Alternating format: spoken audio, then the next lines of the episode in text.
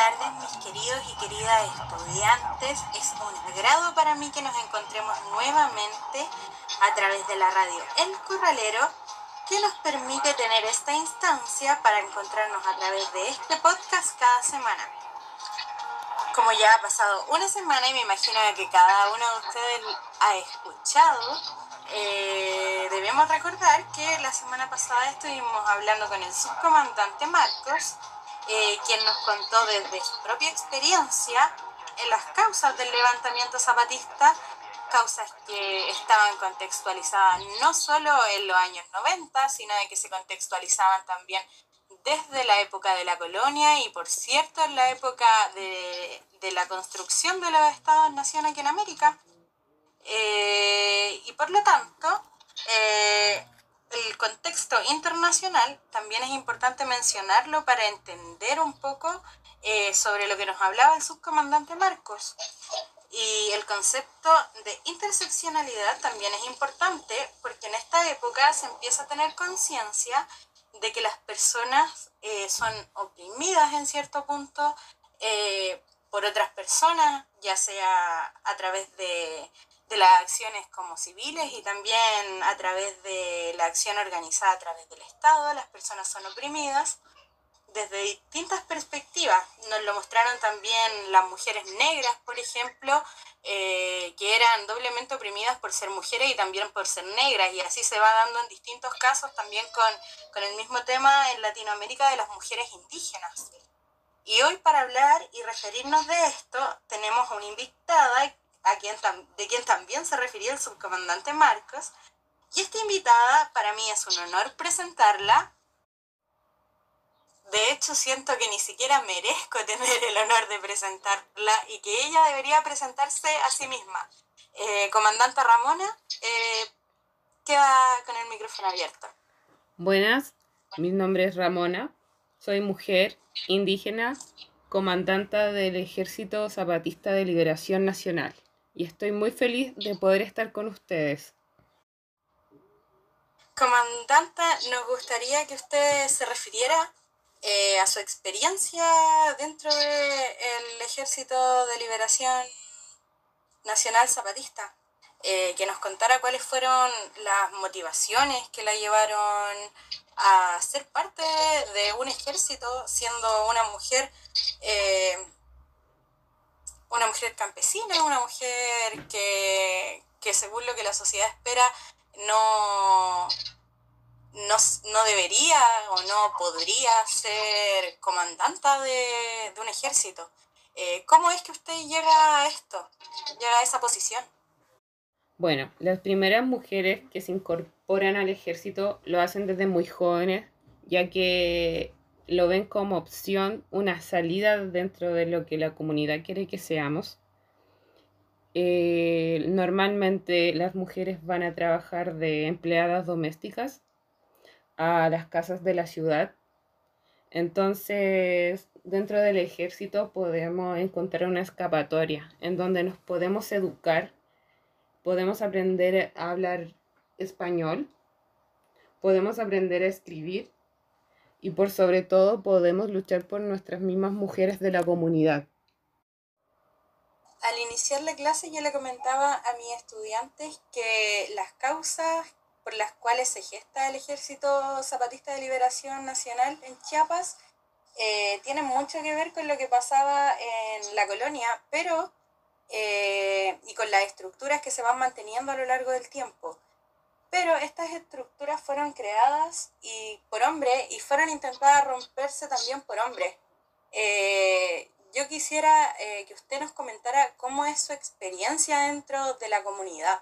Eh, ¿De qué manera usted siente la opresión de, de ser mujer y de ser indígena dentro de su propia comunidad? Bueno, en primer lugar, no conocíamos ningún método anticonceptivo. Es por esto que somos obligadas a parir, ya que el aborto no es una opción. El periodo reproductivo es muy largo. Somos madres adolescentes y no dejamos de tener hijos hasta que llega la menopausia. No hay control natal dentro de la comunidad. Por esto que estamos obligadas a tener hijos desnutridos, muchas veces mueren en nuestros brazos y por todas esas mujeres que no han podido salir de la comunidad es que estamos luchando dentro del ejército. Comandanta, eh, ahora escuchando lo que usted menciona, eh, ¿de qué manera su vida eh, y la vida de sus compañeras ha visto que han cambiado desde que se unieron al ejército? El ejército nos ha ofrecido una opción de desarrollo, transformación, a los que nos permite luchar de igual a igual con nuestros compañeros. Al principio no fue fácil, ya que las mismas mujeres más viejas de nuestra comunidad creían que nosotras no íbamos a prostituir al ejército, pero en verdad ahí hemos aprendido a que si yo digo que no, un hombre no me puede tomar, si yo digo que no, no me puedo casar con otro. Es por esto que nosotras hemos llevado diversas cintas las cuales las reproducen las mujeres de la comunidad para que ellas van aprendiendo y se han ido alistando también en el ejército. Qué importante y qué significativo ver cómo eh, se puede cambiar la vida de, una persona, de una mujer, eh, significativamente solamente con el hecho de incorporar políticas que que apelen a la, igualdad, a la equidad.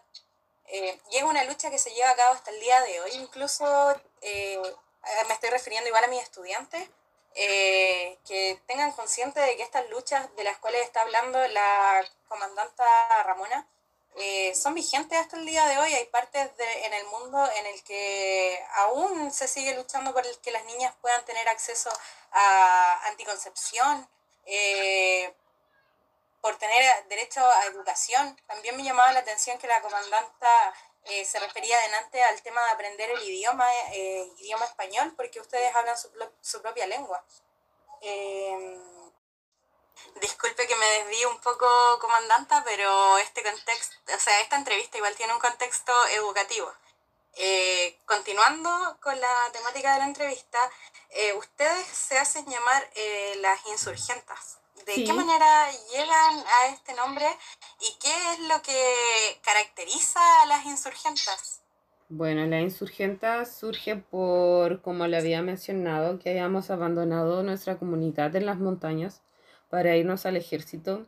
Y lo que nos hace diferentes a nuestras compañeras es que no hemos tenido varios partos como ella. Estamos mejor alimentadas por las condiciones en las que estamos viviendo ahora Sabemos castellano, sabemos también leer y escribir. Me llama la atención, comandante, que se refiere al tema de que hayan aprendido a leer, a escribir, eh, que hayan aprendido el idioma, eh, porque me imagino que con esta herramienta, con esta gran herramienta, también pudieron acceder a, a lo formal, a lo tradicional, a la academia, eh, y me imagino que empezaron a prepararse y con el tiempo llegaron a, construir como el primer gran levantamiento que culmina con la, ley eh, revolucionaria de las mujeres zapatistas. Eh, me gustaría que usted nos comentara sobre en qué consta la ley revolucionaria de las mujeres zapatistas, de qué hablan sus artículos. el micrófono es suyo.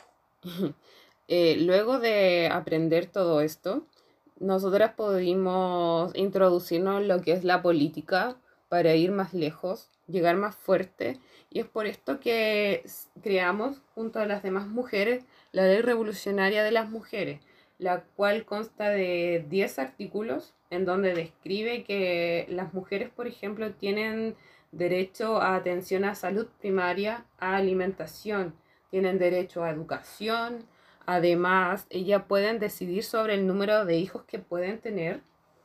Además, las mujeres tienen derecho a trabajar y a recibir un salario justo. Esto antes no se veía ni se hablaba, solamente obedecíamos a los hombres. Qué interesante ver cómo la mujer se va potenciando, cómo la mujer se va empoderando eh, dentro de todas estas estructuras que fueron construidas por y para hombres. Me imagino que para los hombres igual debe haber sido extraño ver cómo ustedes fueron creciendo. Eh, ¿De qué manera reaccionaron cuando las vieron eh, empoderarse de esa manera? La verdad es que al principio no fue para nada fácil. Tuvimos que entrenar a la par con los varones, demostrarles la lucha que nuestras capacidades, pero el dolor nos hace estar en este movimiento para seguir para adelante. El dolor me parece que igual es especial importante mencionarlo porque los grandes cambios que se han hecho a lo largo de la historia y desde los inicios de esta eh, han sido motivados por el dolor y eso no queda lejos de la lucha que se lleva en toda Latinoamérica, no solamente en Chiapas, en el sur de México. En el caso de Chile igual lo podemos ver constantemente con el tema de nuestros pueblos originarios, la misma lucha araucana que se ha llevado durante muchos años, donde las mujeres han tenido que arreglárselas también para poder mantener su cultura y convivir eh, con, el, con el Estado chileno que tampoco hace nada por integrarlo. Y esa misma lucha es llevada a cabo en otras áreas del continente. El mensaje de la comandanta Ramona no solo es para las mujeres indígenas, también es para las mujeres rurales.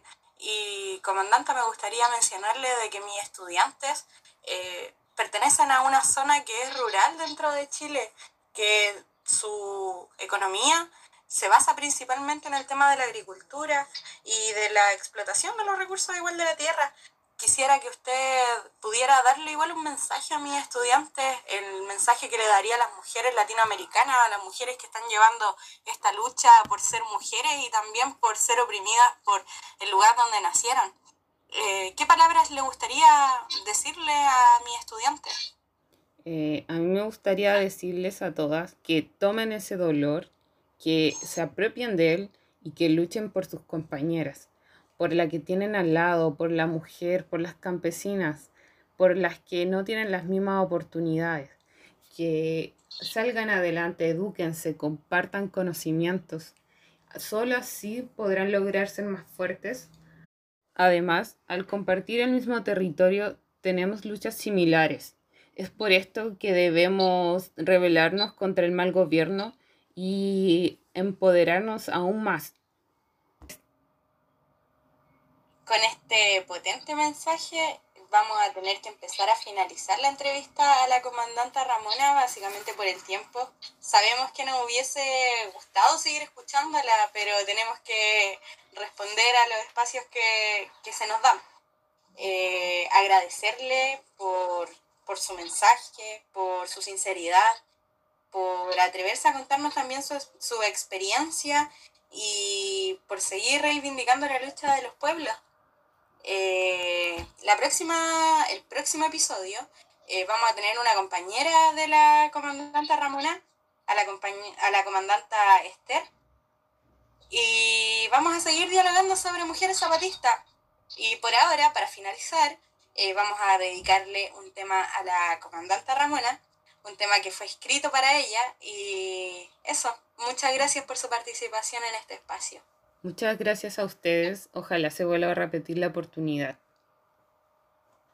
Esperemos que sí. Haremos todo lo posible.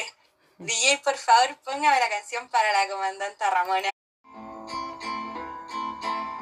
Pasamanos y huipil desde su Chiapas natal a darle voz al tzotzil.